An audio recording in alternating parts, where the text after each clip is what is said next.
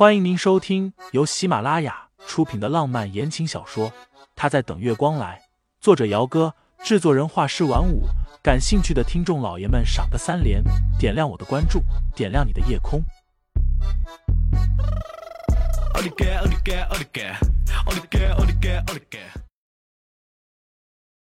第三十九章，我赶着去找人。叶棠原本是气不过。一只手狠狠的抓住了生野的胳膊，结果生野也在气头上，用力一挥，叶棠脚下还穿着十二公分的尖头高跟鞋，一个站立不稳，摔在了地上。地上都是刚刚叶棠摔碎的东西，一地的玻璃碎片。叶棠这一摔，手上、脚上不同程度的被碎片划伤，立刻有嫣红的血珠沁了出来，疼。娇生惯养的大小姐，第一次被这么多的玻璃碎片割伤，叶棠顿时边哭边叫，整个别墅鸡飞狗跳的。自那天婚礼之后，盛思景整整一个星期没有再给清新发过微信，也没出现在他面前。原本就该是这样的。清新刚开始那两天还觉得挺好的，可是后来的几天就有点失常了。工作间隙，他偶尔打开微信看看，结果除了工作室的群比较活跃之外，就是其他几个被他屏蔽了消息的群了。一天两天，整整五天，连个消息都没有。以前就算他不回复，他不是照样发微信发的挺勤快的吗？会不会是他那天说的话太伤人了？沈清心回想了一下，那天从婚礼现场离开。下车之后，他说了一句：“我以后不想再看见你了。”这句话诚然是他当时心里所想，不过事后想想，觉得自己有点太不近人情了。先不说盛思景是不是真的对他有意思，单单是人家帮了他那么多次，他好像也不应该对他发那么大的火。婚礼那天他做的事情，顶多算是和之前他对他的帮助抵消了吧。想什么呢？叫你几声了都听不见。苏琪敲了敲清新面前的桌子。大家晚上要聚餐，就前面街口那家火锅店，你去不去啊？啊，我就不去了，我晚上有事。清新抿了一下唇，抱歉啊。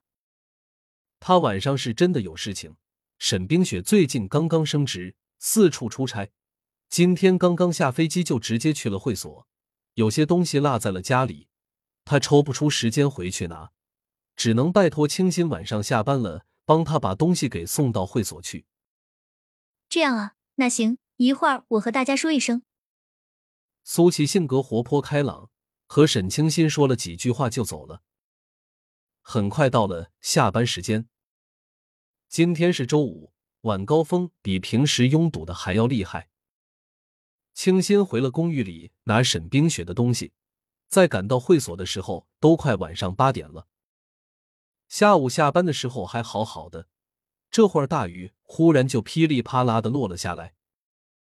沈清新没带伞，拿着东西闷头往会所里跑，结果因为没有注意前面，刚刚跑到门口，一下子就撞上了从里面出来的人。呜！额头忽然撞上一堵硬邦邦的肉墙，青心疼的嘶了一声，下意识的道歉：“对不起。”道完歉，脚步往旁边一挪，想等对方先走，他再进去。结果那堵肉墙一动不动的，而且这堵肉墙身上怎么有股挺熟悉的檀香味儿？清新脸色有点僵硬，慢慢的抬头。然后一下子就撞进了一双漆黑深邃的眼睛里。盛思景隔了一个星期，他万万没想到会在这里看见盛思景。清新吞了一下口水，想打个招呼，但是喉咙好像被干面粉给糊住了似的，一时发不出声音来。